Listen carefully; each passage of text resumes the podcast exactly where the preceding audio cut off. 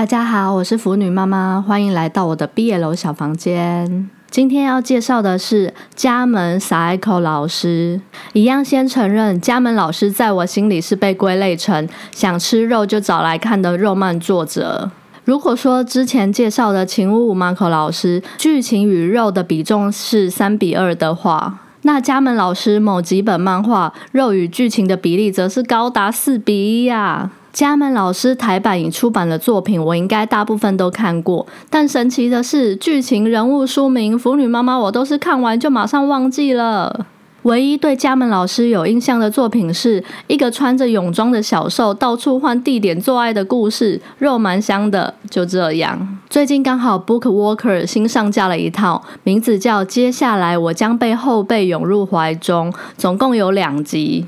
封面和书名一看就是四比一的肉漫，手不知不觉就把它加入购物车下单了。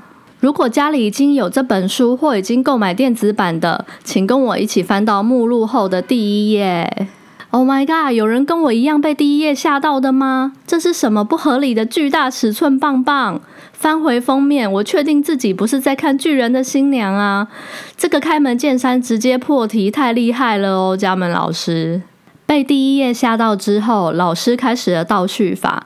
故事回到十二小时前，小公与小受一起搭某班火车，要到偏远的温泉旅馆过夜。原来是小公是小受的职场后辈，一直暗恋小受这个前辈，不断告白的他，终于熬到小受前辈答应跟他睡一晚。然后他答应小受，只要过了这一晚，他会回到单纯的上下属关系。然后小受就答应小公要陪他一晚了。本书加上加笔，总共七话，有六话都在做个不停，只有中间第四话是剧情，在解释小公为何如此执着于小受。原来是当初受到小受的鼓励，改头换面的小公进公司后，一直拼命往上爬，要靠近小受的回忆故事。这第四话的剧情非常重要，因为要让身为读者的我们喘口气。下一话又要开始疯狂运动了，中间要让读者们休息一下的概念。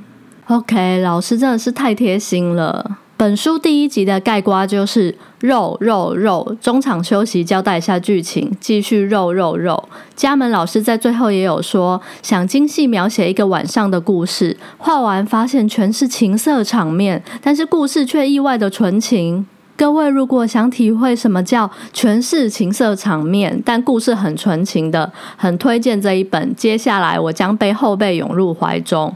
第二集则是和第一集一样，在满满的肉中穿插两人交往后的故事。看完第一集不过瘾的，可以继续看第二集哦。最后，关于家门 Saiko 老师和他的作品，我有三点心得：一、肉；二、吃肉就好，剧情可忽略；三、每个角色都很会流汗、流口水或流一些汁液，怕热、怕很多汁的人要慎入。